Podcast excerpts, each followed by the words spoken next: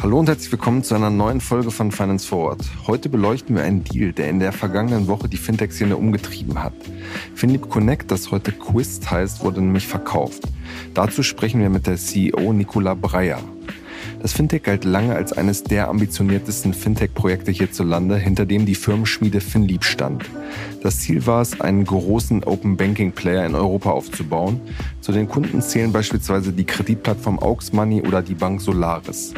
Nun wurde das Unternehmen an einen bislang eher unbekannten Player verkauft, der mehrere Fintechs zusammenführen will und damit viel vorhat.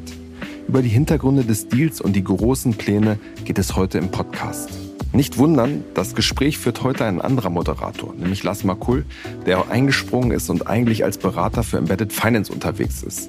Er hat im Gründungsteam aber auch Figo mit aufgebaut, das später sich mit Finlieb Connect zusammengetan hat. Lars kennt die Open Banking Welt so gut wie nur wenige in Deutschland und deswegen jetzt viel Spaß mit dem Gespräch. Hi Nicola, herzlich willkommen beim Finance Forward Podcast. Wie geht's dir? Hallo Lars, mir geht's super. Vielen Dank. Ich freue mich auf unser Gespräch.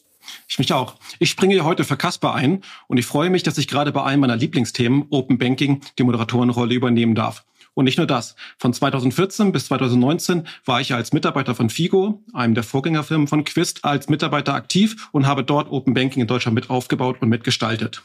Du selber bist im Sommer letzten Jahres als CEO von Finlim Connect, so hieß Quist noch bis vor kurzem, angefangen. Wie war dein erstes Jahr? Hast du es dir genauso vorgestellt? Genau, jeden Tag. Jeder Tag war gleich und planbar. ähm, nee, so habe ich mir das nicht vorgestellt, wenn ich ganz ehrlich bin. Aber auf der anderen Seite waren das jetzt 16 sehr, sehr spannende äh, Monate, ähm, in denen wir, glaube ich, viel, viel erreicht haben. Ähm, aber äh, in der Tat haben wir ganz andere Sachen machen dürfen, als ich gedacht habe. Ich dachte, wir gehen in Growth und ähm, dass wir so nochmal in die Transformation gehen durften, ähm, war mir vorher nicht so klar. Und mit, mit Transformation meinst du bestimmt die Dinge, die wir dann am Ende auch alle von, von draußen mitbekommen haben. Wenn ich es mal kurz zusammenfassen darf. Ähm, ich glaube, gewisse Geschäftsteile wurden von euch abgestoßen und ihr habt euch fokussiert speziell auf verschiedenste Bereiche. Da kannst, kannst du gleich noch ein bisschen was zu sagen. Ähm, ich glaube, das hat zu Entlassungen geführt. Management-Team wurde umgestellt und am Ende auch das neue Branding von Finlip Connect zu, zu Quist. Ähm, wie, wie waren die ganzen Entscheidungen? Also von mag sicherlich einige, einige harte Entscheidungen gewesen sein, aber von drinnen waren das klare, nachvollziehbare und einfache Entscheidungen? Naja, wenn du neu in ein Unternehmen reinkommst und dann auch noch äh, in die Führung des Unternehmens gehst, hast du ja immer so 90 bis 100 Tage. Und genau so sind wir da reingegangen. Ähm, ich habe mir zusammen mit dem neuen oder den existierenden äh, Leadern in der Firma das Unternehmen genau angeguckt und wir haben immer den Mitarbeitern von Anfang an gesagt, ähm, erwartet Ende September von uns was. Und mhm. dann haben wir verschiedenste Workshops gemacht, haben, haben alles analysiert, was wir analysieren konnten und haben uns dann äh, vor das Board gestellt und auch vor die Mitarbeiter und haben gesagt, pass auf, ähm, das haben wir gesehen, das sind die Entscheidungen, die wir treffen. Und der ähm, das Wichtigste war letztendlich, und das ist das, was, glaube ich, das letzte Jahr geprägt hat, dem Unternehmen eine neue oder wieder eine wirkliche Identität zu geben, die es ja bei Figo in den Zeiten wirklich gab. Als Marke, äh, man wusste, wofür Figo stand. Das wusste man bei Finlieb Connect letztendlich nicht mehr so. Und das hat sich auch genau in diesen ersten Wochen und Monaten gezeigt, dass die Identität des Unternehmens, warum darf es uns eigentlich geben? Was ist unser Recht, im Markt mitzuspielen? Das war nicht mehr klar. Und ähm, das war letztendlich auch der Grund eigentlich, warum ich mich entschieden habe, äh, zu dem Unternehmen zu kommen, weil ich ja auch, wie du weißt, die Open Banking äh, Szene schon seit 2018, ähm, seit meinen mhm. PayPal-Zeiten begleite und ich immer fand, dass Philipp Connect ein, eine Daseinsberechtigung hat und dass man diesen Kern des Unternehmens ähm, wieder herauskitzeln muss. Und ich glaube, das haben wir ganz gut gemacht. Und dann haben wir im Weiteren die Leute nach diesem Plan, den wir verkündet haben, immer wieder abgeholt und haben gesagt, wir haben gesagt, wir machen das. Das haben wir jetzt gemacht jetzt machen wir das nächste, dann haben wir das gemacht. Und das schlägt sich jetzt auch in unserem ähm, Employee Engagement Score wieder nach. Ähm, ich glaube, das ist das, worauf ich wahrscheinlich am, am stolzesten bin äh, nach den 16 Monaten, dass wir wirklich jetzt eine sehr engagierte, motivierte und positive Kultur im Unternehmen und Stimmung mhm. im Unternehmen haben. Okay. Und ähm, speziell fokussiert auf die, die Geschäftsbereiche. Also ähm, vielleicht kannst du mal kurz sagen, was, was Quist heute an, an Services anbietet und vielleicht dann nochmal zum Vergleich, was hast du vorgefunden, als du im Sommer letzten Jahres angefangen bist? Hm? Also ich, ich, ich, ähm, ich hätte jetzt gerne ausnahmsweise meine PowerPoint-Slide da, aber die habe ich nicht. Ähm, Quist ähm, geht davon aus, dass, oder ich gehe persönlich auch davon aus, dass wir uns in die Richtung einer Open Data Economy äh, bewegen. Das heißt, äh, ein Player, der relativ unstrukturierte, relativ schlechte Daten, und das sind momentan Open Banking Daten, nehmen kann, diese in eine verwertbare, äh, regulierte, äh, saubere Form bringen kann, das Consent Management gut tun kann, äh, ist erstmal die Grundstufe dessen, was wir tun. Und dann darauf basierend haben wir natürlich auch sehr viele äh, historisch wertvolle Daten und diese Daten sind da. Und wenn du dann ähm, smarte ähm, Algorithmen und letztendlich auch ähm, künstliche Intelligenz da drauf legst, kannst du letztendlich sehr, sehr viele Fragen beantworten, die Kundenprobleme lösen. Und heute macht Quiz drei Sachen. Wir für Kunden, wir helfen Kunden mehr Geld zu verdienen, wir helfen zu automatisieren und wir helfen unseren Kunden Risiko zu minimieren. Und das ist letztendlich alles möglich, indem wir sagen, wir machen ihr müsst euch um nichts kümmern letztendlich. Wir helfen euch komplexe Sachen, nämlich genau diesen ganzen Datenkram einfach zu gestalten. Und das machen wir halt nicht nur für Banken. Und bei Banken ist unser Geschäftsmodell ja weiterhin sehr stark, aber ein bisschen anders, sondern wir machen das inzwischen sehr, sehr stark auch im Bereich E-Commerce, Retail, PropTech. Ähm, und wir arbeiten auch verstärkt mit ähm, Identity-Firmen zusammen, sowie mit ähm, PSPs und, und ähm, Payment-Firmen. Okay. Die Werbung. Wir machen eine kurze Unterbrechung für unseren Werbepartner Kapital. Seit vielen Jahren zeigt das Wirtschaftsmagazin Kapital Entwicklungen aus der Wirtschafts- und Finanzwelt, begleitet den Wandel von Unternehmen, erkennt neue Trends und erklärt die großen Umbrüche der Weltwirtschaft. Neben Analysen und Tests gibt es unter anderem auch eine umfangreiche Auswahl an Ratgeberthemen. Sichert euch jetzt euer Plus an Wirtschaft und Finanzen. Mit dem Code OMR24 könnt ihr Kapital Plus drei Monate lang für 99 Cent testen. Einfach auf www.kapital.de slash OMR einlösen und alle umfangreichen Ratgeber zu Geldanlage, Vorsorge, Versicherung und Immobilien lesen. Außerdem erhaltet ihr Zugriff auf alle Kolumnen und Analysen der Kapitalexperten. Wir wünschen viel Spaß. Werbung Ende. Aber in, in konkreten Services heißt es, glaube ich, so wie ich verstehe, äh, ist es eine Open Banking Schnittstelle, die ihr Banken und Nichtbanken anbietet und auch weiterhin den Kontowechselservice, äh, der glaube ich damals von von Finreach gebaut wurde und dann ja in die Finleap Connect Fusion mit mit eingegeben wurde. Wir, wir ähm, konzentrieren uns verstärkt auf das ganze Thema Datenservices auf Basis von Open Banking Daten. Wir verkaufen also, wie du sagst, nicht letztendlich die Schnittstelle als reine Konnektivität, das machen andere, mhm. sondern wir bauen darauf so eine Microservices oder wie du es nennen willst oder wir, wir beantworten Fragen wie zum Beispiel, äh, kann sich dieser Kunde äh, dieses Produkt im Buy Now Pay Later Bereich leisten? Und das sind so Affordability Checks. Wir machen De-Risking im Lending.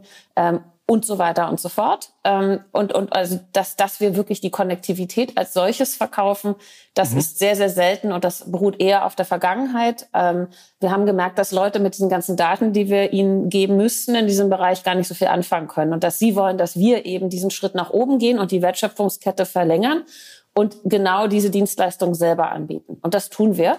Und der Kontowechseldienst ist eine interessante Geschichte. Der Stand, ähm, den haben wir uns sehr genau angeguckt, ähm, aber wir haben ganz, ganz tolle Kunden in dem Bereich und ähm, haben uns entschlossen, den weiterzuführen, obwohl er natürlich im Bereich eines, weißt du, sauberen Investor-Ready SaaS-Players ähm, mhm. ja nicht ganz das darstellt, weil du ja einen gewissen operativen Aufwand dafür fahren musst. Aber der hat weiterhin ähm, absolut seine Berechtigung bei uns und wir haben ein tolles Team, was daran arbeitet. Das ist ein profitables Produkt und es macht Spaß, da auch ein bisschen weiterzuentwickeln. Wenn du jetzt darüber redest, was sexier ist, sind das Datendienstleistungen oder das ist der Kontowechseldienst, ne, ist, glaube ich, die mhm. Antwort relativ klar. Aber es ist ein, ein absolut ähm, Produkt aus der Vergangenheit, was weiterhin absolut seine Daseinsberechtigung und seinen Platz in unserer PNL hat. Okay. Ich vermute mal gerade auch deine, deine Historie, du hast gesagt, du warst vorher bei OpsoPay, warst quasi dort einer der Konsumenten von, von, von Banking APIs und musstest genau diese Fragen beantworten auf Basis von, von, von Rohdaten, wie wir so schön sagen, auf äh, Kontotransaktionen, Kontostände gewisse Entscheidungen treffen. So wie ich es verstanden habe, möchte oder wird, bietet Quist Services an, die diese Funktion für Kunden sogar noch stärker übernehmen. Das heißt, man muss sich nicht so sehr mit, mit den Rohdaten herumschlagen, sondern äh, kann konkret äh, gewisse, keine Ahnung, Fragen stellen oder, oder Antworten halten. Ist dieser, dieser Schritt, klingt von, von draußen betrachtet irgendwie relativ sinnvoll, relativ logisch, aber war der primär getrieben von einem, von einem Kundenbedürfnis, den ihr im Markt gesehen habt, oder war das vielleicht sogar von euch auch irgendwie auch gewollt, weil es euch die Möglichkeit gibt, stärker von Wettbewerbern zu differenzieren und halt nicht einer, wie du schon gesagt hast, einer von vielen Open Banking Anbietern zu sein, sondern ähm, eher, eher, eher in diesem Umfeld zu agieren? Der Schritt zu Quist ist ja sehr bewusst gewählt worden. Ähm, und bitte lass uns nicht darüber reden, wie wir auf diesen Namen gekommen sind. Das hat sehr viel mit äh, Registrierbarkeit und Domains und so weiter zu tun. Aber es ist wirklich geprägt davon worden, von einer Suche nach äh, der, der Identität, wie ich gesagt habe. Und wir haben ähm, uns sehr mit dem Markt beschäftigt, sehr damit äh, beschäftigt, was können wir denn aus unseren eigenen Fähigkeiten und Mitteln leisten. Und wir haben uns ganz bewusst gegen den Payment-Bereich entschieden. Mhm. Da gibt es sehr viele Player, das weißt du am besten. Ähm, die sind zum Teil gut gefundet gewesen. Wir haben natürlich weiterhin den PIS-Dienst, den wir auch anbieten und wo wir auch aktive Kunden haben. Der läuft auch weiter. Und wir werden den auch immer weiter verbessern. Aber wir sind jetzt ganz bewusst nicht in den Bereich von Account-to-Account-Payments und weiteren gegangen. Okay. Es ist ein anderes Geschäftsmodell, sondern auch mit ähm, dem Gespräch mit Investoren haben wir uns dazu entschieden, dass wir glauben, dass die Wertigkeit im Unternehmen und auch die Margen im Bereich Daten und Datengeschäft sind. Und dass wir eben diese ähm, Zweiseitigkeit akzeptieren, dass wir sowohl die Konnektivität haben, das heißt, wir wissen ganz genau, was wir bekommen können an Daten, mhm. auch noch mit unseren ganz beliebten alten Technologien, deswegen auch sehr, sehr stark in unseren lokalen Kernmärkten aber dass wir eben diesen Mehrwert dieser Datendienstleistung zusätzlich nicht nur liefern ähm, müssen, sondern auch können. Und damit, ähm, wir haben uns sehr, sehr viel damit beschäftigt, sollten wir ähm, das lizenzierte Geschäft weiter ausbauen oder nicht und haben uns mhm. letztendlich sehr dafür entschieden, weil wir glauben, dass auch unsere Historie als langjährig ähm, BaFin lizenziertes Unternehmen uns oft dafür gut aufstellt, mit Unternehmen, die nicht im regulierten Bereich ähm, äh, agieren zwar nicht als Payment ähm, ähm, Open Banking Provider, aber eben als Datenprovider oder Entscheidungshelfer sozusagen. Wir sind ein absoluter Enabler, ähm, der auf Daten fußt und, und damit anderen Leuten ihr Geschäft einfacher macht. Ähm, und wir glauben, dass wir da eine Daseinsberechtigung haben und wir sehen das im Markt und ähm, ja, das ist auch ein Teil der Transformation gewesen, dass wir eben in ganz andere Sektoren und Industrieverticals ähm, ein, eintreten. Okay, interessant. Also es klingt für mich schon danach, ob ihr sehr, sehr viel Zeit darüber nachgedacht habt, wie gesagt hast, in den ersten 90 bis 100 Tagen sehr stark überlegt hat, ähm, wo, wo, wo euer Platz sein kann. Ähm, ich glaube, gerade im, im Marktumfeld gibt es viele Firmen, die sich stark auf den Payment-Bereich fokussiert haben oder fokussieren wollen. Ähm, das scheint für euch ein Bereich sein, den ihr im Zweifel auch machen würdet, aber jetzt nicht euer, euer Fokus sein soll. Ihr hattet vor, vor, vor wenigen Tagen ähm, noch eine, eine, eine, sehr, eine sehr große News ähm, bekannt gegeben. Und zwar, dass ihr ähm, verkauft wurdet oder übernommen wurdet von, äh, von Crestor Hill, ähm, einem polnischen Investor, die wiederum auch eine, eine Tochter in Amsterdam haben mit dem Namen Finch Capital. Ähm, ich glaube, für mich persönlich, aber ich glaube auch generell im Marktumfeld waren das jetzt beides Namen, äh, die den meisten hier nicht so wirklich geläufig gewesen sind im, im, äh, in Fintech Deutschland. Kannst du uns vielleicht kurz erzählen, was da genau passiert ist, wie es dazu gekommen ist und was eure also gerade Quist, die Motivation aus diesem, aus diesem Deal heraus ist? Sehr gerne. Und ich hoffe, dass ich damit auch vielleicht ein bisschen Klarheit im Markt ähm, bringen kann. Ähm, also der Prinzip, der Hauptinvestor ist in der Tat Finch Capital. Finch Capital ist ein äh, frühphasiger PE, wenn du das so möchtest. Ähm, Finch ist sehr bekannt eigentlich im, im europäischen und im, im, im internationalen Fintech-Umfeld ähm, und, ähm, und sitzen in Amsterdam, aber auch in London ähm, wir sind seit ungefähr einem guten Jahr mit Finch in nicht nur Gesprächen, sondern dann eben auch in, in, den, in, in, in dem Investment. Ähm, wie du weißt, äh, die BaFin muss ähm, alle Investments, die über eine bestimmte Größe hinausgehen, äh, in ein Inhaberkontrollverfahren geben, das KYC der BaFin. Und das dauert sehr lange. Ähm, aber auch die Vorbereitung der Dokumente, die bei der BaFin einzureichen sind, auf Deutsch. Mhm. Ähm, das braucht auch seine Zeit. Das heißt, für uns ist die News, dass wir Finch Capital als neuen Investor haben, äh, nicht neu. Ähm, mhm. Und wir haben auch ein, ein, über eine Erstinvestition, die unter diesem Limit geblieben ist, bereits äh, finanzielle Mittel von, von Finch Capital äh, in diesem Jahr erhalten. Ähm, das heißt, wir haben uns natürlich jetzt auch in diesem Jahr schon sehr eng mit ihnen abgestimmt. Und die Konstruktion mhm. mit Crestor Hill basiert auf der ähm, Ansicht von äh, Finch und auch der Art des Operating Models von Finch, dass sie eine Art Holding schaffen für ihre Investitionen, unter der sie dann ihre Buy-and-Build-Strategie ähm, durchführen. Ähm, und diese Holding heißt Crestor Hill. Das heißt, mhm. alle existierenden Shareholder, auch FinDeep, auch SBI, auch IVC, sind zunächst in diese Holding ähm, gelangt und dann hat Finch in diese Holding investiert und mhm. dann hat diese Holding Indigit gekauft. Das heißt, wir sind im Moment ähm, die Shareholder, die existent waren bei Quist oder FinLeap Connect. Jetzt äh, sitzen die alle in der Holding. Und diese Holding hat zwei Firmen in kompletter Übernahme und das ist einmal Quist und das ist einmal Indigit. Mhm. Das heißt, wir sind jetzt Schwesterunternehmen in einer Gruppe. Mhm. Bisschen kompliziert, habe ich in meinem LinkedIn-Post auch geschrieben. ich habe es gelesen. Und ich möchte auf die, auf die Konstellation mit, mit Endigit ähm, gleich auch nochmal eingehen. Aber davor noch eine, eine Frage, vielleicht kannst du da ein bisschen genauer zu sagen, wie der Prozess im letzten Jahr mit, mit Finch Capital gewesen ist. Ähm, als ihr mit denen die Gespräche begonnen habt oder euch kennengelernt habt, war da schon das was wir jetzt vor ein paar Tagen gelesen haben, durch irgendwie das erklärte Ziel von allen Seiten? Ähm, wart ihr vielleicht sogar vor, zuvor in so einem sogenannten Verkaufsprozess? Also habt euch noch Optionen umgeschaut? Ähm, wie, wie war die, wie war eure, eure persönliche Situation und, und Journey mit dem Investor?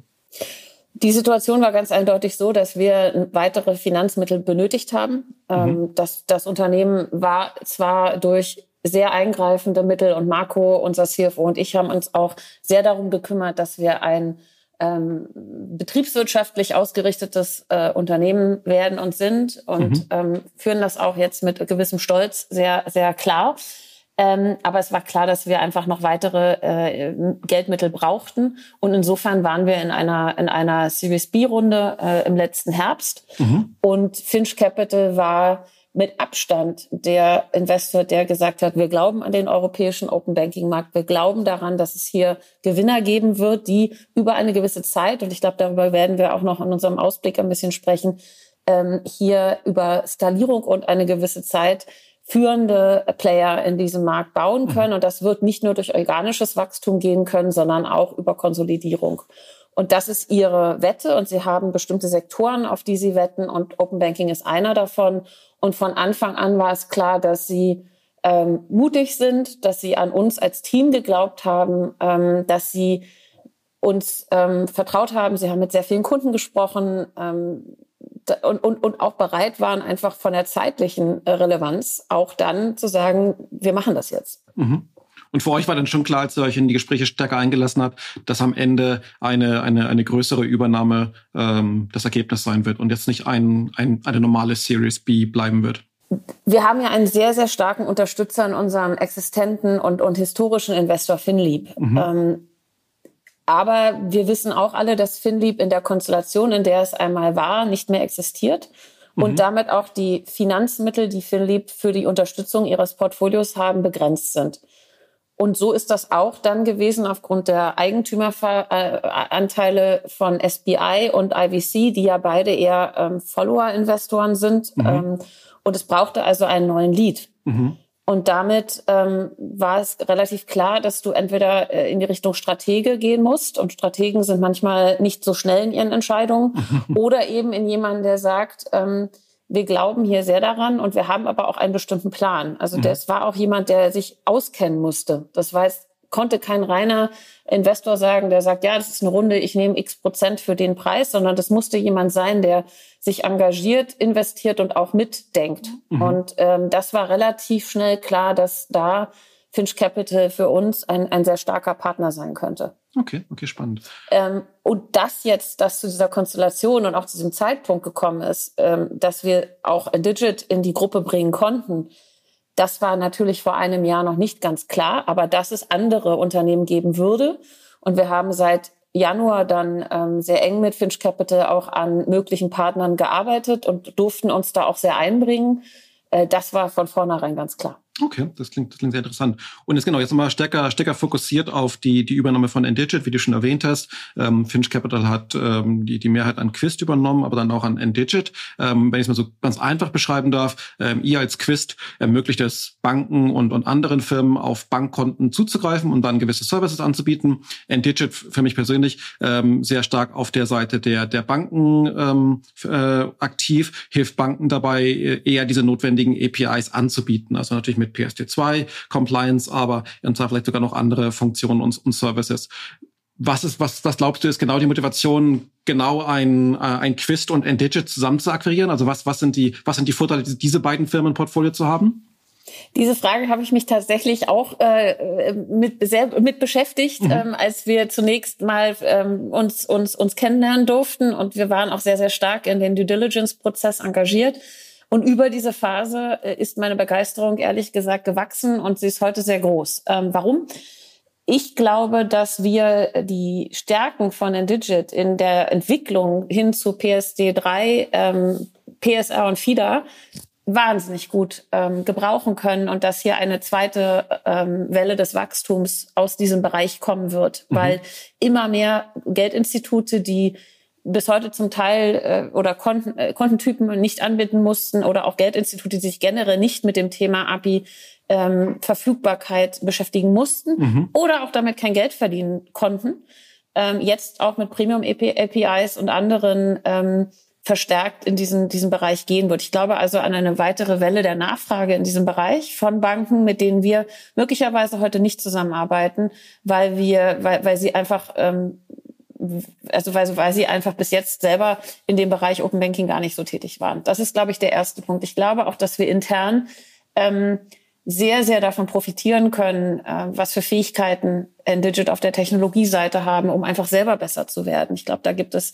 Effizienzgewinne. Ähm, und dann ist es so, dass wir zwei Märkte haben auf beiden Unternehmen, ähm, die wir generell gegenseitig noch nicht ausnutzen. Wir sind jetzt schon in Gesprächen mit Kunden von Endigit in der Schweiz ein bisschen schwieriger Markt, aber es sieht so aus, als ob wir da ähm, relativ schnell auch unsere Dienstleistungen im Schweizer Markt anbieten können. Und wir sind jetzt auch schon Gespräche mit unserem sehr starken Markt. Ich glaube, das ist gar nicht so bekannt, dass wir in, in Spanien Marktführer sind. Und ähm, da ist die API-Landschaft, wenn wir uns in Deutschland beschweren, mhm. nicht vergleichbar. Sie ist schrecklich. Und ähm, da sind jetzt viele Banken, die sagen, hey, PSD2 überspringen wir fast mal. Wir gehen jetzt auf PSD3. Und äh, da ist die Resonanz, ähm, dass wir jetzt auch solche Dienstleistungen anbieten können, einfach sehr positiv. Ich glaube, das sind schon mal die, die Gründe. Und dann passen diese beiden Unternehmen, die beide sehr, ähm, sehr, sehr inzwischen auch kommerziell sehr gut geführt wurden, strukturell einfach auch noch ganz gut zusammen, so dass wir keine Technologieintegration durchführen müssen. Das ist hier keine Kosten. Ähm, Senkungsoption ähm, wirklich, äh, sondern es ist ähm, eine Kooperation und wirklich die Wette auf mehr Umsatz. Und das macht natürlich dann, wenn du ein Unternehmen führst, ehrlich gesagt dann auch mehr Spaß, als, als wenn du Like for Like zusammenführst. Wieder zwei Plattformen. Wir haben, ich glaube, sieben Integrationen hinter uns, wenn du die nächste Integration machen musst. Sondern wir gehen hier wirklich auf, auf Growth. Und das, äh, und, und, und, ähm, und, und die, das Feedback von den Kunden von beiden Seiten. Wir haben die Kunden vor unserer News informiert. Das war sehr positiv. Das war ähm, ein, äh, ähm, das Feedback ging in Richtung Glaubwürdigkeit. Ne? Also ähm, super, ihr holt euch gegenseitig weitere Kompetenzen. Das heißt, wir glauben euch dann noch mehr, dass ihr das könnt, was ihr, was ihr macht. Mhm. Du hast in den, in den, letzten Antworten, aber auch, auch, zu Beginn des Podcasts schon verschiedenste Begriffe erwähnt, die ich gerne mal stärker einsteigen möchte. PSD3, PSD3 hast du jetzt schon mehrfach erwähnt. Ähm, ich glaube, Open Finance kann man da ähm, auch dazu zählen. Ich glaube, generell beschreibst du damit den Trend, den Trend, dass wir die PSD2, die im Zweifel ähm, Zahlungsverkehrskonten, einfache Girokonten ganz platt ausgedrückt, äh, zugänglich machen, aber jetzt auch ähm, den Trend sehen, dass das weitere Finanzkonten und vielleicht sogar ähm, nicht nur Finanzkonten, sondern auch ganz andere Datenquellen per per API verfügbar sind. Und wenn ich jetzt richtig verstanden habe, dann ist das, was ihr mit, mit, mit Quist ähm, ähm, enabled, also diesen Zugriff auf diese Daten und da irgendwie einfache Entscheidungen zu treffen und Endigit auf der anderen Seite den, den Banken dabei helfen kann, den Anbietern helfen kann, diese Infrastruktur aufzusetzen. Ähm, die Kombination von Quist und Endigit wird es vor allem sein, dass ihr euch im gegenseitigen Sales-Prozessen, Partnerschaften ähm, unterstützen wollt. Oder gibt es auch eine Überlegung, produktseitig stärker zusammenzuarbeiten? Die gibt es auf jeden Fall, Lars. Ähm, wir sind zwar separat geführte Unternehmen, das ist auch ähm, sinnvoll, weil eins wir reguliert ist und eins nicht. Mhm. Ähm, aber natürlich kannst du innerhalb einer hundertprozentigen geführten Gruppe ähm, genau diese Sales- und Marketing-Partnerschaft sehr eng führen. Und das mhm. ist auch schon im Gange. Wir haben angefangen und werden uns da sehr eng äh, aufstellen, natürlich ähm, geschäftlich und, und vertraglich sauber. Aber natürlich gibt es einen Bereich, den habe ich noch nicht angesprochen und vielen Dank für diese Erinnerung, ähm, den wir gemeinsam entwickeln werden. Und das ist das ganze Thema Smart Landing. Ähm, Endigit hat heute große und ganz, ganz tolle Kunden im Bereich Automotive. Ähm, und ähm, führt hier ähm, die Kreditvergabe für Autokäufe. Und ähm, wir können mit unseren Risikoparametern, die wir entwickelt haben, und das ist ein Produkt, was jetzt langsam in den Markt kommt, natürlich diesen Prozess stark unterstützen und dann nicht nur eventuell eine Bank hinten anschließen, sondern unterschiedliche Banken mit unterschiedlichen Risikoprofilen.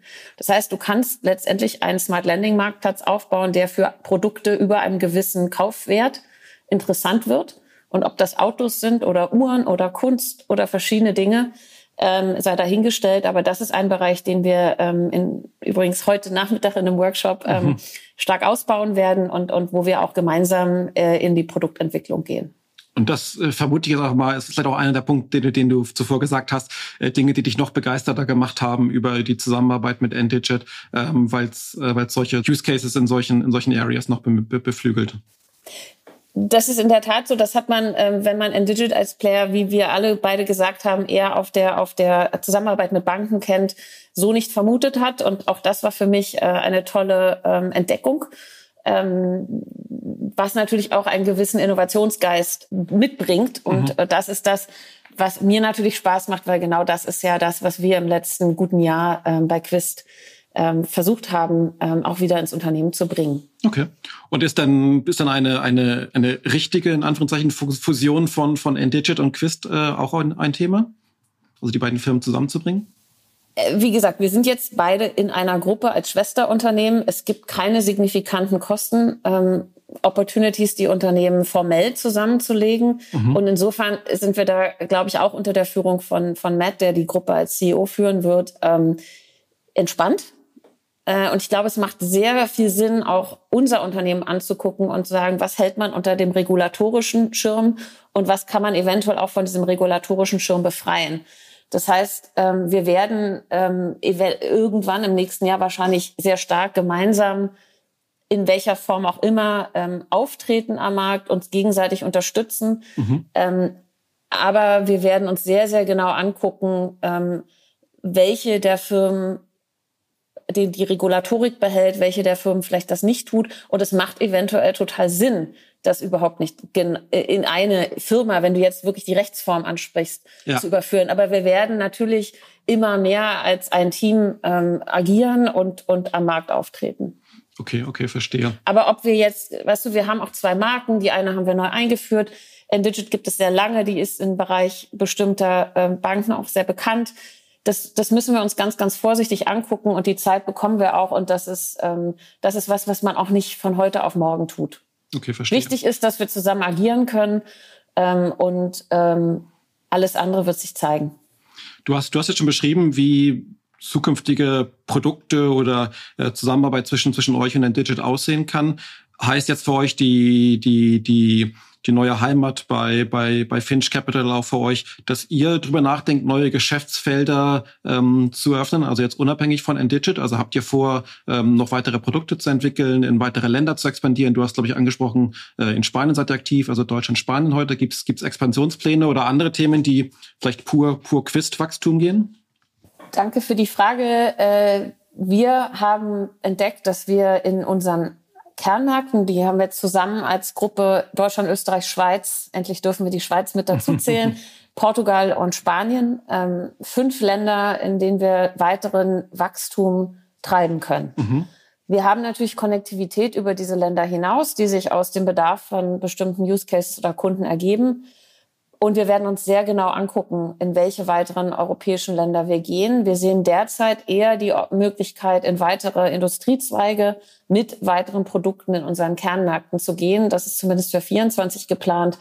Und alles andere ist natürlich dann irgendwann auch eine Frage von weiteren Investitionsmitteln. Ähm, wir wollen, ähm, glaube ich, generell einfach einen sehr, sehr guten, soliden Job für unsere Kunden tun. Und ähm, da gibt's viel, viel, viele Dinge, die wir noch machen können. Mhm. Und jetzt zu sagen, die Abdeckung, ich glaube, wir haben das auch in der letzten Zeit jetzt gelesen, die, die, die Abdeckung, jetzt wirklich andere Kunden in anderen europäischen Ländern zu bedienen, die ist nicht zwingend. Ja, das ist eine Option und, und da ist dann halt die Frage, ist das ein, ein organisches Wachstum oder ist das weit, ein weiteres künftiges zu denkendes Akquisitionsszenario. Ich glaube, das ist was, mit dem wir uns in 2024 beschäftigen werden. Aber unser Fokus liegt ganz klar darin, die Mehrwerte aus der Zusammenarbeit mit Digit, aber auch aus dem anzustoßen, was wir weiterentwickeln. Um, um das nochmal vielleicht ein bisschen auszuweiten. Ich habe gesagt, wir gehen in das Feld, wir wollen unseren Kunden helfen, mehr Geld zu verdienen. Das geht ganz klar in Richtung ein bisschen von dem, was ich sowohl als PayPal als auch von OptiPay mitgebracht habe, nämlich mhm. Dass wir nennen das intern äh, Sales Trigger, also sehr viel mehr in, das, in dem Bereich One-to-One-Marketing ähm, weiter reinzugehen. Das ganze Thema Automatisierung. Ähm, wir können sehr viele Prozesse bei unseren Kunden ähm, noch besser unterstützen und das ganze Thema Risk Factors und, und Risikominimierung ähm, das heißt, den Weg, den wir eingeschlagen haben, wollen wir einfach solide weitergehen. Jetzt noch ein bisschen mehr Power ähm, von der anderen Seite. Und dann eben, du hast es angesprochen, mein Glaube geht wirklich in eine Open Data Economy. Das wird in Europa ein bisschen länger dauern als in anderen Ländern wie Australien und Neuseeland. Mhm. Aber wir werden irgendwann ein Digital Wallet haben, in dem wir nicht nur unsere äh, Karten haben, sondern auch unsere Daten und genau sehen können, ähm, welche Daten wir mit wem teilen, äh, für welchen Mehrwert. Und äh, daran glaube ich, das heißt, das ist auch der Weg, den wir, den wir weiter einschlagen werden. Okay, verstehe.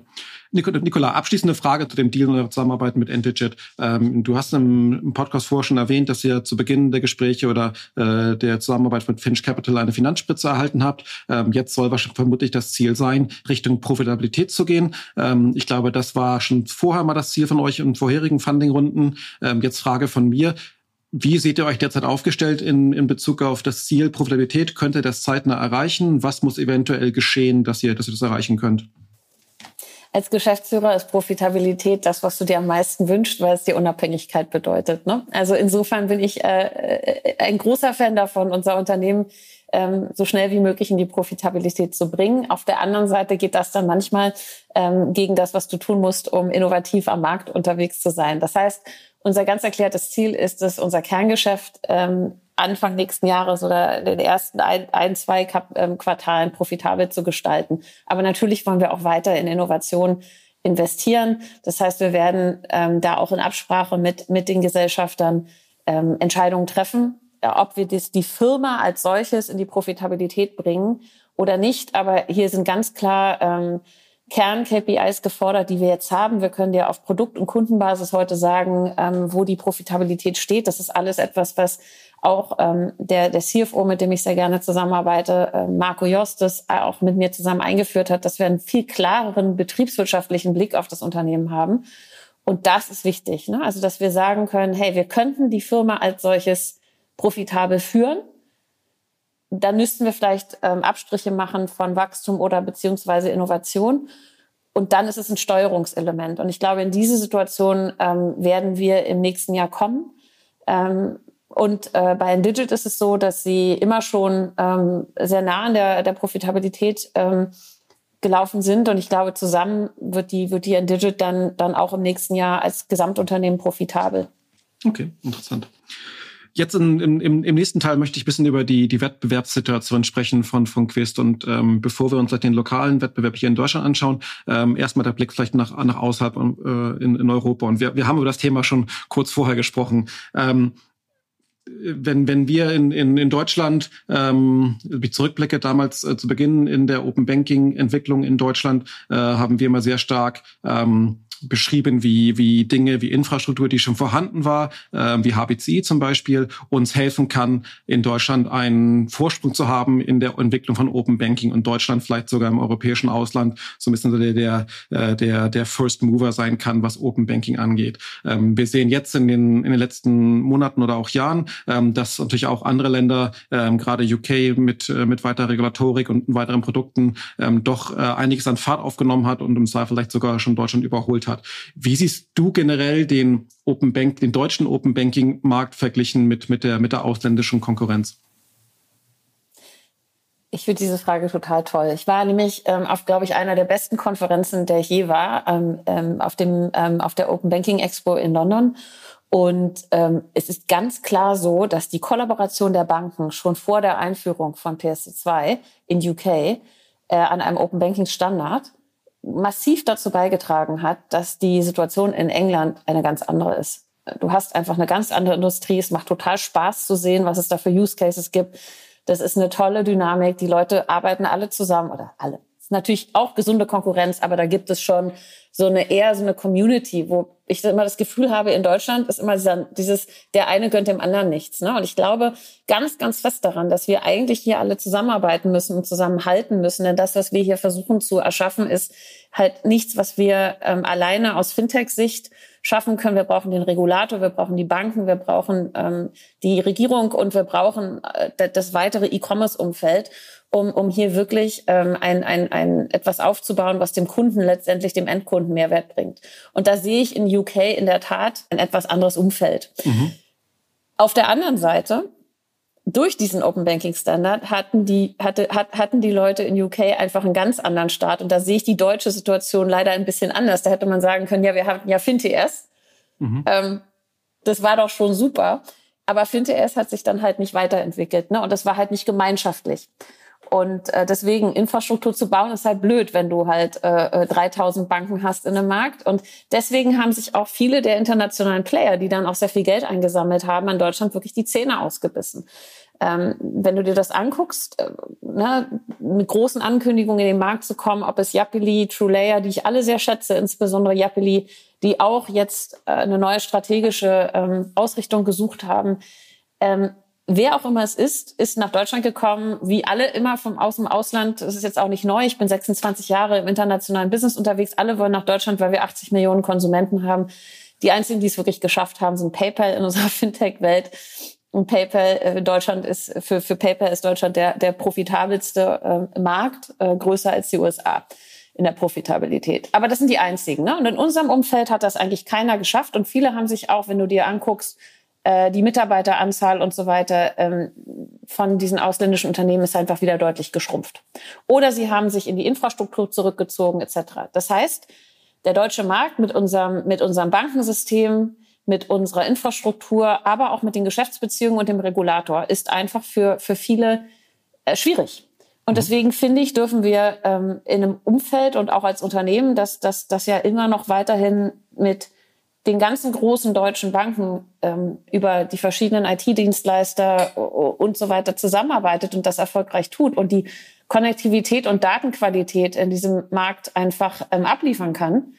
Darüber, darauf dürfen wir ganz schön stolz sein. Verstehe ich und ähm, glaube, kann man auch ähm, größtenteils nachvollziehen, ähm, dass es für ausländische Anbieter ist, sehr schwer nach Deutschland zu kommen. Aber glaubst du nicht, und ich jetzt spiele speziell auf ähm, gewisse, gewisse Bekanntmachung in den letzten Monaten an. Ich habe zum Beispiel gesehen, TrueLayer hat eine Partnerschaft mit, mit Stripe jetzt live gegangen im Sommer. Jetzt gerade vor wenigen Tagen hat, äh, hat Japeli eine Partnerschaft mit, mit Alipay bekannt gegeben. Ich verstehe oder kann nachvollziehen, dass, dass es für die Firma vielleicht schwer ist, nach Deutschland zu kommen. Aber wie sieht es für einen deutschen Anbieter aus, der international im, im Wettbewerb mit internationalen Playern außerhalb von Deutschland steht? Weil im Zweifel ähm, vielleicht solche großen, großen Namen wie, wie Stripe und Alipay vielleicht dann doch eher den, den britischen Partner ähm, oder zumindest äh, einen Partner von gewisser Größe, vielleicht auch Tink aus Schweden äh, bevorzugen würde, als vielleicht einen Partner, der vielleicht irgendwie auch nur in, in Deutschland und, und Spanien Marktführer ist. Das ist eine super Frage, Lars. Vielen Dank dafür. Ähm, mit der haben wir uns natürlich auch total beschäftigt. Und ähm, genau solche Partnerschaften können wir nicht bedienen. Mhm. Und damit, das haben wir auch ganz bewusst gewählt. Diese Partnerschaften und diese internationalen Partner ziehen sich ganz bewusst auf die PSD2-Schnittstellen zurück mhm. und sagen, okay, wir nehmen halt äh, diese Konnektivität und wir tun damit, was wir tun können. Ähm, und damit haben wir internationale oder globale Konnektivität. Und das geht auch in Richtung Klarna Cosmo und so weiter. Und da machen die einen super Job. Da gibt es noch ein paar andere kleinere Anbieter, die gerade auch in äh, Skandinavien und Osteuropa sehr, sehr stark sind und die wirklich eine, eine Geschwindigkeit der Anbindung von PSD2-Schnittstellen an den Tag legen, äh, die, die ich bewundernswert finde und von der, der, der wir auch noch viel lernen können.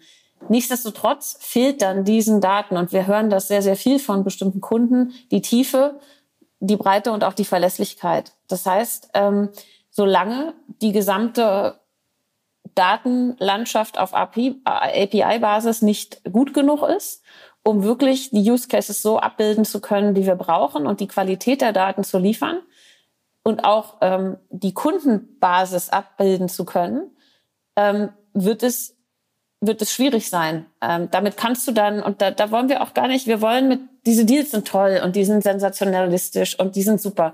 Aber ich habe sehr enge Unterhaltung, insbesondere auch mit Japili, die ja auch immer mehr in diesen Markt gehen, die sagen, hey, wir geben euch die Konnektivität und ihr macht das dann global mit uns. Mhm. Das ist aber ein anderes Play. Wir haben über Daten-Use-Cases gesprochen. Und wenn du dir dann anguckst, was du für Daten brauchst und was du für Datenqualität brauchst in einem Markt wie Deutschland oder wie Spanien oder wie auch immer, dann kann ich dir sagen, dass du mit PSD2 nicht sehr weit kommst. Mhm. Und wir besetzen eben dann eher eine, eine Nischenposition im Moment ganz bewusst. Ob sich das irgendwann ändert, ähm, weiß ich noch nicht. Aber wir ähm, arbeiten halt wirklich jeden Tag mit unseren Kunden eng zusammen und die geben uns sehr, sehr klares Feedback. Dieser Kunde kann das nicht tun, weil und sieht nicht sein Konto, das Depot bei der Bank. Das ist halt sehr echt und sehr reell. Und ich glaube, das kannst du auf so einer globalen Basis dann nicht mehr bedienen. Das braucht es aber letztendlich, um das Endkunden Vertrauen in diese Use Cases zu stärken und auch zu sagen, ja, davon habe ich was. Ne? Okay. Also deswegen glaube ich, dass es für beide und deswegen sage ich, wir sind eigentlich eine Community, äh, und das erlebe ich international zum Glück sehr viel mehr als in Deutschland, wenn ich mich mit äh, Kollegen und Kolleginnen äh, unterhalte, dass wir uns halt gegenseitig in unseren Stärken stärken müssen. Und ähm, ich glaube, es gibt für eben beide dieser Player, und da muss man auch realistisch sein, ich führe ein Unternehmen, das heißt, ich bin verantwortlich für Gehälter und so weiter. Und ähm, ich, ich, da muss jeder das Geschäftsmodell finden, was zu seiner Größe und auch zur, zur, zur, zu den Möglichkeiten passt. Okay, also so wie du es beschrieben hast, ich es verstehe, ist ähm, gerade auch zu Beginn im Podcast äh, dazu beschrieben hast, wie wie wie du Quiz positionieren möchtest oder wie ihr euch positioniert, basierend auf auf, auf Use Cases. Ähm, ich glaube, wir haben in der Vergangenheit immer so ein bisschen diese diese ähm, ähm, enhanced enhanced Data von gesprochen, ähm, also nicht immer nur Rohdaten, sondern wirkliche actionable Insights. Äh, sorry für die ganzen ganzen Buzzwords und, und Anglizismen, ja. ähm, aber es viel eher in die Richtung geht und aufgrund dieser strategischen Fokus von euch Partnerschaften mit mit großen großen Firmen. Ähm, Stripe war ja so oder so ein Payment-Use-Case, ähm, wo du im Zweifel gesagt hast, dass es eh kein für euch kein, kein Fokus ist. Ähm, auch bei Alipay und bei anderen ist das aufgrund eurer strategischen Ausrichtung gar nicht so der Fokus und gar nicht so gewollt, mit, mit diesen Firmen zusammenzuarbeiten. Das würde ich so nicht sagen. Aber wir arbeiten halt mit großen Unternehmen zusammen, die ihre Schwerpunkte in unseren Kernmärkten haben. Mhm. Und da werden wir auch noch ähm, mehr von uns äh, im nächsten Jahr hören. Ähm, das ist in der Tat nicht der Fall, aber wir, wir, wir gehen halt in Lösungen, wo die Datenqualität halt ein, ein entscheidender Faktor ist. Und ähm, da orientieren wir uns auch an der Internationalisierung natürlich. Das ist dann der Charme, ein nicht so riesiges Unternehmen zu führen. Unter anderem auch daran, was uns der Markt sagt. Und wenn der Markt uns sagt, wir haben noch Wachstumspotenzial da, wo wir sind, hey, ist doch super. Ähm, und zwar signifikantes. Und dann gehen wir aber auch in eine sehr strategische Entwicklung mit großen ähm, Kunden, auch Banken. Ähm, das, was wahnsinnig spannend sind, ist es dann auch internationaler. Aber da gehen wir dann wahrscheinlich eher auf die Stärkung unserer Daten. Ähm, mhm. Capabilities, die mit der Konnektivität jetzt nicht so viel zu tun haben, wo das dann ähm, die Kategorisierung ist, die du auf den Markt anpassen musst, möglicherweise, aber eben nicht die Konnektivität und das ist ja der Kostentreiber. Mhm, okay. Ja, also das ist, das, das kannst du dann ja auch selektiv auf Produktebene ähm, deutlich ähm, modularer angehen. Ja, also wenn du ein Datenunternehmen ähm, expandieren möchtest, brauchst du nicht zwingend deine eigene Konnektivität, sondern kannst die deines, deines, deines Kunden ähm, integrieren ähm, da gibt es ja ganz andere Spielweisen. Spannend, spannend. Ähm, genau, jetzt möchte ich ein bisschen, weg vom internationalen Wettbewerb. Du hast äh, die Situation in, Deutschland auch schon ein bisschen angesprochen und hast ja schon ein bisschen beschrieben, wie ihr euch irgendwie positionieren wollt. Ähm, Vielleicht kannst du da noch ein bisschen, bisschen genauer zu sagen, wie du, wie du die Rolle von, von Quist im, im deutschen Wettbewerb mit den, mit den bekannten Namen wie, wie, wie Tink, die ja Fintech Systems übernommen haben und auch, äh, und auch FinAPI siehst. Ähm, sehr gerne. Ich, ich äh, äh, freue mich über äh, den weiteren Erfolg von unseren Kollegen bei, bei Fin ähm, API oder FinAPI. Ähm, ich glaube, es braucht unsere, die unabhängigen Player am Markt weiterhin. Insofern ähm, sehe ich das, wie gesagt, ne, ich möchte gerne weg von diesem äh, Konkurrenzbegriff sozusagen. Mhm. Natürlich stolpern wir immer übereinander im Markt, ähm, auch in sehr aktuellen, größeren Verhandlungsprozessen. Und das, was für mich wahnsinnig wichtig ist, ist, dass wir nicht in einer, einer Preisschlacht ändern, die, die Enden, die von den internationalen Playern, insbesondere von Tink, durchaus gefördert wird, sondern dass wir über Leistung und Qualität gehen. Und ähm, das ist äh, das ist das, was ich mir, glaube ich, am meisten, am meisten wünsche. Ansonsten ergeben sich durch die Ausrichtung der ganzen internationalen Player durchaus Kollaborationspotenziale, ähm, im, im, Markt, ob das im Payment ist oder ob das in der Infrastruktur ist.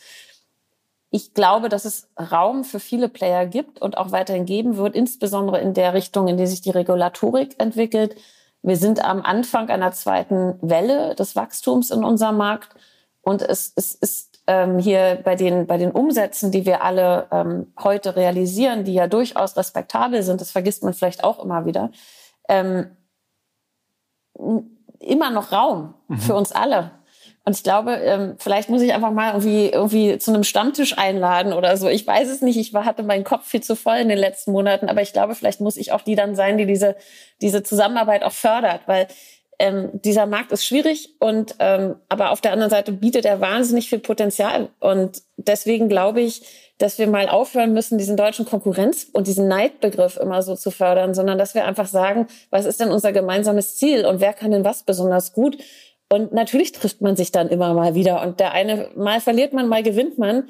Ich sehe das total sportlich. Aber ich glaube, es gibt Raum für uns alle. Und solange wir gute Qualität liefern und das Vertrauen in den, in den Umgang mit Daten, in den sensiblen Umgang mit Daten, und das ist unser Geschäft. Wir gehen mit, mit den, den, den wichtigsten Daten von Menschen um. Und wenn das weiterhin unser gemeinsamer Qualitätsbegriff ist, dann glaube ich, sind wir ähm, safe und dann, dann können wir gemeinsam ähm, auch ähm, unterschiedliche Nischen bedienen und wir können äh, auch, ähm, auch Kunden helfen, das Verständnis im Markt für das Potenzial von Open Data und Open Banking einfach noch viel, viel mehr fördern. Und davon braucht es ja einige von uns. Spannend. Vielleicht, vielleicht war das also gerade so ein kleiner Aufruf von dir in den Markt. Ja, äh, ich diesen, bin ein bisschen, diesen, diesen ich will, ich habe da keine Lust mehr auf diese Konkurrenznummer. Verstehe. Ähm, letzte Frage, Nicola. Ähm, du hast schon äh, in, den, in den verschiedensten Antworten von deiner letzten Position gesprochen. Wir hatten über deine Rolle bei OptiPay gesprochen. Davor warst du bei PayPal. Ähm, es klingt jetzt nicht so danach, als ob du jetzt gerade schon drüber nachdenkst, was nach Quiz kommt. Aber wenn du dir vorstellen könntest, was, was könnte, was würde dich jetzt reizen als Rolle? Was würdest du ähm, ähm, gerne, gerne nochmal angehen? Ähm, ich denke in der Tat überhaupt nicht darüber nach, was nach Quiz kommen könnte. Allerdings ähm, ist wirklich das Thema, ähm, ich, ich, ich ertappe mich immer mehr dabei, ähm, dass es mir immer mehr Spaß macht, mit Politik und Regulatorik zu sprechen, weil ich wirklich äh, daran glaube, dass wir mehr ähm, im positiven Fall, in diesem Fall Influencer sein müssen. Ne? Also nicht Instagram oder so, sondern dass wir wirklich aus der Praxissicht sehr viel mehr beeinflussen müssen. Und das ist, wenn ich, wenn ich mir ein Ziel gesetzt habe, wo ich ähm, noch ein bisschen mehr Kraft investieren möchte und Energie investieren möchte, ist, dass ich die Beziehung zum, zu den Regulatoren in, in der EU und, und aber auch zur Politik, die in diesem Fall äh, aktiv sind. Und ich hatte die Gelegenheit, ähm, da ganz tolle Menschen kennenlernen zu dürfen, die auch an Rechtsprechung schreiben in Deutschland das schon auch seit vielen Jahren tun, mhm. dann wäre das wahrscheinlich ein Feld, von dem ich nie gedacht hätte, äh, dass mich das mal interessiert. Aber äh, in der Tat ist das, glaube ich, was, wo, wo ich mich gerne weiter ähm, im unserem Open Banking Umfeld ähm, investieren möchte. Und dann ähm, habe ich mir sehr klar für mich persönlich auf die Agenda geschrieben, ähm, zwei Angel Investments im nächsten Jahr im Bereich Female Health zu mhm. machen und ähm, da vielleicht auch eine, eine weitere Bordposition anzunehmen. Aber das ist eher der persönliche Teil, okay, der mich okay. interessiert. Okay, okay, spannend. Dann vielleicht auch für den einen oder anderen Zuhörer, Zuhörerin interessant, äh, wofür sie dich, dich kontaktieren können. Vielen Dank, Nicola. Super, super interessant, die Einblicke, die du geteilt hast mit, mit uns, was wir gelernt haben über, über Quist, äh, wo ihr herkommt, wo ihr gerade steht und ähm, wo es dann zukünftig hingehen soll. Wir sind gespannt, wie es weitergeht. Wir werden euch irgendwie sehr, sehr genau weiter verfolgen und bis zum nächsten Mal. Danke dir, Lars. Es ist eine Freude, mit einem so kompetenten Gesprächspartner zu sprechen. Dankeschön.